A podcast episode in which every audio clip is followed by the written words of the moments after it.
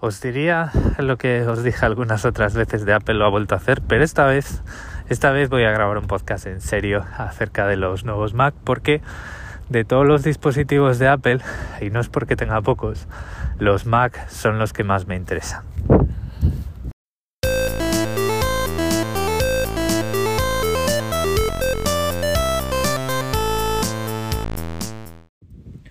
Bueno, como sabéis, Apple ha sacado ayer, 18 eh, de octubre, unos nuevos portátiles, unos MacBook Pro, y aunque yo me suelo desmarcar bastante de últimos, o sea, de los últimos productos, perdón, de electrónica de consumo y no solo hacer análisis de las presentaciones. Y no lo voy a hacer aquí tampoco. Eh, en, general de comentar todo lo que han sacado porque no tendría sentido. Pues si queréis os vais a la, a la página del evento, al vídeo del evento, al canal de, de YouTube de Apple o podéis ver el análisis de vuestro youtuber o blogger favorito o favorita. Entonces lo que os voy a hablar aquí es, eh, pues como he hecho muchas otras veces, del uso que, o sea, de cómo valoro yo como profesional lo que han sacado en portátiles, cómo me comparo yo con el concepto de profesional que Apple está declarando en esos portátiles y, y qué futuro tiene, eh, qué, papel tienen estos portátiles en, el futuro, en mi futuro, en, en mis futuras compras porque yo a estas alturas de la vida no voy a cambiar de profesión y yo me voy a estar comprando portátiles toda la vida y portátiles eh, orientados a un determinado tipo de actividad. Y creo que ahí es donde está, eh, donde va a estar el kit de eh, el, kit de la cuestión de este, de este episodio. Em, en general lo que sacó Apple ayer es una declaración muy fuerte de que bueno pues ellos han diseñado sus propios chips, no se han equivocado y probablemente es una de las eh, evoluciones o revoluciones, bueno, revoluciones sí en el, en el segmento en el que están metiendo estos chips. Y digo eh, evoluciones porque, bueno, pues microprocesadores con 32 y 64 núcleos los hay en la arquitectura eh, la arquitectura Intel de la que no solo Intel es fabricante sino también AMD son la misma arquitectura. Pero digamos que en el segmento de eh, chips para portátiles, System on a Chip, y además con la arquitectura ARM que rescata la arquitectura RISC desde, bueno, al menos para este segmento de uso, desde hace eh, algunas décadas, pues em, se han desmarcado completamente del resto de la industria y están haciendo chips que son muy interesantes hace más o menos un año creo que era, que alguien me corrija si los chips M1 tienen dos años, pero yo creo que no. Em, hablaba y decía que, bueno, pues los chips M1 tenían para mí un, un al menos de momento, un problema fundamental que era el, las capacidades de virtualización de la mayoría del software disponible. No veía como un problema ejecutar contenedores Docker o ejecutar máquinas virtuales en ARM, pero la cuestión es que tú, o sea, virtualizar es ejecutar eh, máquinas virtuales, valga la redundancia, pero siempre dentro de la misma arquitectura. Si quieres ejecutar código, eh, por ejemplo, si yo ahora mismo en mi ThinkPad quiero ejecutar código compilado para ARM en una máquina virtual, tengo que emular la arquitectura ARM porque la virtualización eh, se hace hoy en día se hace por hardware. Es decir un, para poder hacer máquinas virtuales y contenedores docker como las hacemos hoy en día necesitamos que el microprocesador exponga determinadas funcionalidades a el programa de gestión de máquinas virtuales o el, el hipervisor que es como se llama cuando tú lo que quieres hacer es sobre una arquitectura A ejecutar una máquina virtual de la arquitectura B con ese cruce de arquitecturas necesitas simulación y ahí es donde la el rendimiento se va al garete. Eh, porque bueno, pues para eso tienes las extensiones de virtualización, para no tener que emular y para poder, digamos, eh, reutilizar tu propio procesador sin tener que hacer arcos de iglesia. ¿Qué es lo que ocurría hace un año? Que si bien pues Docker estaba o estaban sacando a punto de sacar la versión, pues claro, tú a la hora de utilizar Docker para crear tus propios contenedores con tu propio software, ningún problema, porque lo compilas tú todo en tu máquina y, creas las imágenes eh, con la arquitectura de RM64 para Apple Silicon, pero si yo, por ejemplo, me quería montar una aplicación utilizando MySQL, el problema que tenía era encontrar una imagen de MySQL para ARM. Este es un ejemplo muy malo porque MySQL para ARM se usa desde el año catapum, pero estoy seguro de que en algún momento, en algún determinado momento, te ibas a encontrar con que ese software, ese servidor de aplicaciones, esa capa intermedia de proceso de imágenes, pues no la ibas a encontrar para tu arquitectura. Y lo mismo con sistemas de gestión de paquetes tipo Homebrew, que es, es lo que es a todo el mundo. O ahora mismo eh, todo el mundo en, la industria de, de, crear software que no sea aplicaciones de iOS o aplicaciones para Mac. Tú hablas con cualquier desarrollador de aplicaciones web o de, la parte de backend de una aplicación web, es, decir, de la parte del servidor, y todo el mundo te va a decir que ellos usan PHP, MySQL y no sé qué otra cosa, y además que tienen el entorno de desarrollo en un par de contenedores Docker por ahí, porque así es mucho más fácil, no sé qué, no sé cuánto. Y además todas sus herramientas se las instalan con ese sistema de gestión de paquetes que no es la tienda de aplicaciones de Apple, que no es la tienda de Microsoft, etcétera, etcétera. Bueno, en resumen, toda esa situación ha cambiado en el último año. La gente correspondiente de los proyectos relevantes se han puesto las pilas y hemos llegado a la siguiente keynote de octubre donde pues van a sacar más, más ordenadores. Lo que hemos visto ayer ha sido pues una auténtica barbaridad en capacidad, de proceso y en número de núcleos, tanto de, de, alto rendimiento como de tareas en segundo plano, como eh, de, gráficos, y una, un ancho de banda de memoria que es, em, o sea, que pone, digamos, el, el sistema on chip principal, lo que sustituiría a mi Core i7, a mi Intel i7, lo pone eh, con velocidades que a día de hoy en la industria solo ocurren dentro de las tarjetas gráficas. Entonces, eh, digamos que, o sea, yo ahí me sobra ordenador por todas partes, me sobraría ordenador por todas partes. Em, está claro que lo que Apple entiende por Pro, por la gama Pro, el usuario objetivo de la gama Pro, no es probablemente eh, ni tú ni yo, probablemente tú sí, pero digamos que es muy específicamente el programa, el, profesional creativo y sobre todo relacionado en su mayoría o bien con ah, digamos con, medios con ancho de banda altísimo vídeo en 8K, vídeo en 16K, si es que existe, audio con muchísimas pistas de audio, una resolución de audio brutal, cosas que un, arquitecto de software, un programador de sistemas, un programador de aplicaciones web, em, sería una camisa de once varas. O sea, eh, yo os puedo decir, y de hecho hace años os dije, que yo le saco partido a los, a los cores de un procesador, pero yo estoy pensando en 4, 8 cores y ya está. Y yo, obviamente, siempre os he dicho que yo no necesito una tarjeta gráfica discreta para trabajar.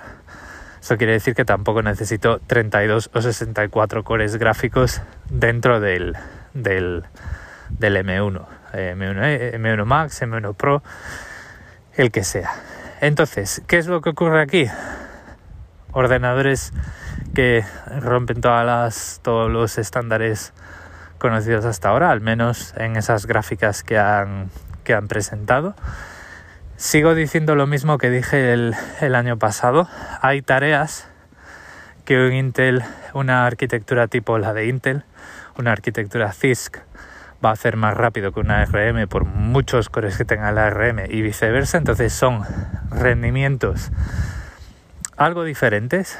Una comparación a lo bruto no es del todo justa, pero aquí ya hay tanta diferencia además de, de em, rendimiento por, por núcleo que yo creo que ya ni con diferencias, con diferencias o sin ellas, el, ahora mismo la referencia en capacidad de proceso va a estar en estos dos procesadores. Y vuelvo a decir, yo no tengo nada que hacer con toda esa capacidad de proceso. Yo le estaba pensando esta mañana y si ahora mismo me tuviese que comprar un ordenador nuevo y estuviese pensando en comprarme un ordenador de Apple, probablemente me, me, me vería más que satisfecho con el MacBook Air de, con el M1 si lo pudiese encontrar con 32 GB de RAM. Porque la, ahí sí que para tener pues varias máquinas virtuales en memoria trabajando juntas y varios contenedores y tal, pues la memoria juega un papel fundamental.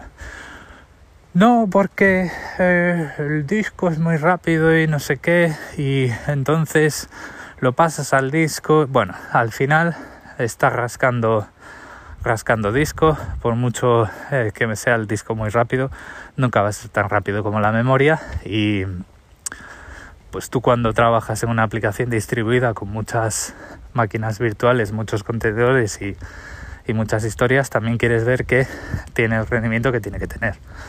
Eh, no puedes tener falsos eh, extraños eh, por el hecho de que, bueno, pues en algún determinado momento el sistema operativo esté paginando tus máquinas virtuales a disco y entonces cuando les toca ejecutar algo se tienen que devolver a la memoria y tal. Eso al final no, no vale. No vale porque te falsea, te falsea el comportamiento que quieres poner a prueba. O sea, si tú haces una prueba de concepto es para para validar un diseño antes de, irte a los ingenieros y que lo construyan en su proyecto de tres o seis meses o los que sean. ¿no? Entonces, si para poder tener la certeza de que funciona como tiene que funcionar, pues tienes que tener una memoria amplia. Em, ¿Qué es lo que ocurre? Que, bueno, eh, probablemente eso, lo que os decía de la memoria, si me tuviese que ir a modelos de este año, pues muy probablemente con el modelo más sencillo que admitiese 32 GB con el microprocesador más sencillo, pues yo ya estaría contento para los próximos X años. Entonces, digamos que valorar el resto del dispositivo centrado en mi uso, pues no tiene mucho sentido. La pantalla que tienen es fantástica, yo no necesito esa pantalla. Yo no programo en Java en HDR y ProRes y ProRAW y, y, ¿sabes lo que te quiero decir? Y ProMotion. Um, yo la mayoría del tiempo estoy mirando código en la pantalla diciendo por qué demonios esto no funciona o por qué funciona, no entiendo por qué funciona. Bueno, aparte del chiste, digamos que programar es una cuestión bastante estática y con tener una tasa de refresco que no te canse la vista, pues es más que suficiente. Toda esa cantidad de colores, toda esa cantidad de resolución, eh, no es algo que suponga una diferencia y que yo diga Apple calla y toma mi dinero, ¿no? Em, probablemente la resolución que con la que yo estaría cómodo porque me parece que es es fantástica para texto sería la de 1440p ni siquiera la tengo ahora o sea mi portátil es, es un tiene un panel mate tiene un panel muy bueno con contraste bastante bueno que eh, pero va a 1080p pero como ya os he dicho pues yo muchas veces lo tengo conectado a una pantalla externa que es 1440 entonces esa pantalla pues a mí em, me sobra por todas partes. Está claro que cuando trabajas con una pantalla de esas lo notas y lo aprecias pero no es algo que yo necesite para trabajar. Y bueno pues tanto en Twitter como por algunos foros me he despachado bastante con el notch porque una de las cosas que han hecho ha sido reducir el, marco, reducir los biseles de la pantalla de una forma un poco extraña porque las esquinas de abajo son cuadradas y las esquinas de arriba son redondas y lo que han hecho ha sido dejar un notch muy grande para una cámara muy anodina, o sea, es decir, no, no, o sea, no lo veo justificado, ¿vale? Luego podríamos entrar en las conversaciones que he tenido eh, un poco, uh, bueno, un poco a un estilo que traigo desde hace unos cuantos años, que la gente que conoce pues ya conoce ese estilo. Y en realidad yo creo firmemente que tengo razón ese, el diseño de ese notch no tiene ningún sentido porque te pone, em, te pone el caramelo delante de una pantalla que llega hasta las esquinas, pero la pantalla que hay alrededor del notch eh, no es útil. Entonces, por un lado, te está poniendo los dientes largos diciéndote, podrías tener eh, pantalla hasta este borde tan pequeñito, pero Siempre te lo voy a morder porque hay que poner una pantalla aquí para las videoconferencias, o sea, una pantalla en una cámara para las videoconferencias.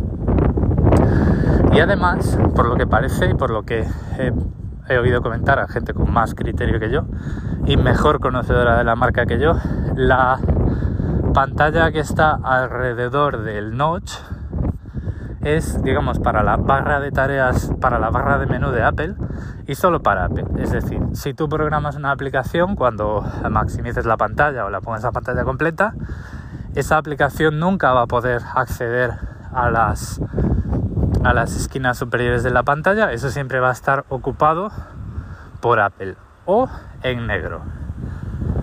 Y todo esto me hace pensar que eso es un diseño inacabado. Em, si nos ponemos en serio, si yo tengo que vivir con ese notch para usar el ordenador que necesito, pues lo puedo hacer. Pero no le veo ninguna ventaja funcional a, funcional a eso. Em, es casi como que quieren, que quieren demostrar que, mira, podemos hacer este tipo de pantallas en portátiles también. No es que sirva para mucho, pero eh, mira, eh, no queremos poner el, marco de toda la vida, no queremos rediseñar la cámara para que ocupe menos espacio vertical y poder hacer un marco superior de lado a lado pero más estrecho. Y vamos a poner esto aquí. Y además eh, poniendo esto aquí pues han engañado a un montón de gente porque había un montón de gente que decía ah vamos a vamos a tener Face ID en el portátil no no. Ahí tienes una cámara de 1080p y el típico LED que te dice si está encendida o, si no. Y ya está. Y ahí se han quedado todos anchos. Al final, eh, yo estoy bastante decepcionado con ese diseño porque para la funcionalidad que tiene y lo mucho que te vas a estar fijando en el mordisco que te han metido en esa pantalla tan flipante, pues eh, es que parece que han dicho, mira, vamos a sacar un portátil que es la pera, pero no lo queremos hacer perfecto. Tenemos que dar, tenemos que tirarle el hueso a Gabriel y los de su onda para que se quejen por algo. Y es que en realidad eh, parece que, es, que lo han hecho así, así de a propósito. O sea, no parece que sea un diseño que está acabado ni en software ni en hardware. Y para eso te lo hubieras guardado para el año que viene, donde probablemente hubiera tenido sentido, tanto a nivel de sistema operativo como a nivel de Face ID, por ejemplo, y no nos hubieras dado tanto eh, de lo que comentar. Hubieras puesto un bisel lado a lado eh, fantástico, probablemente más estrecho que el tradicional. Hubieras mostrado una pantalla fantástica, sin ningún tipo de pero, sin ningún tipo de sin tirarle a nadie ningún clavo al que agarrarse ardiendo para criticar el diseño que has metido y probablemente pues todos seríamos todos estaríamos mucho más contentos. Cosas reseñables que tienen los portátiles. Sí, por fin han quitado la touch bar, esa que no quería nadie. Pero bueno, como he dicho, pues le han puesto un notch, ¿no? O sea, te voy a cambiar una cosa por otra, a ver cuál te gusta menos y ya está. Cosas muy buenas, tiene cosas muy buenas. Eh, tiene lector de huellas, tiene Touch ID, que bueno, pues ya era hora, también hay que decirlo, eh, y han vuelto un montón de puertos que mucha gente encontrará muy útiles. A mí en realidad os digo lo mismo que hace un tiempo. En realidad yo no uso tantos puertos y ahora mismo que tengo, eh, tengo una solución para conectar el portátil a todo mi escritorio con un único cable USB-C o Thunderbolt, podría ser Thunderbolt porque mi, mi portátil también tiene Thunderbolt 3.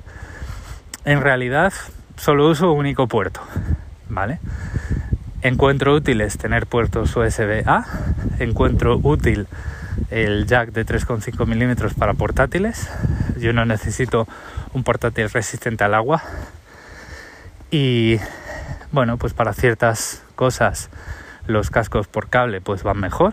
El, no sé, últimamente mis videollamadas con los cascos USB van fatal y no sé muy bien por qué. Y bueno, pues esto, pues he visto bastante entusiasmo con eso y ha vuelto el MagSafe, que eso pues sí que me parece bueno que vuelva. Pero ya os digo, en conclusión, em, desde mi punto de vista y para, creo que para profesionales de mi ramo, es una potencia totalmente innecesaria. Ni siquiera estamos diciendo, no, pues a mí esto me viene bien porque es un portátil a prueba de futuro. Pero es que no, ni siquiera.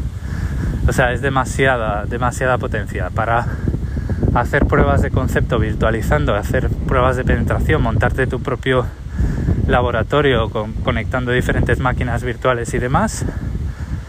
Nadie necesita 16 cores en un portátil.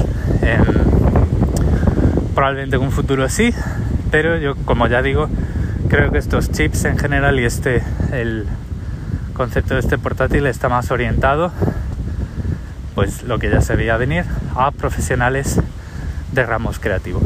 No me voy a extender mucho más.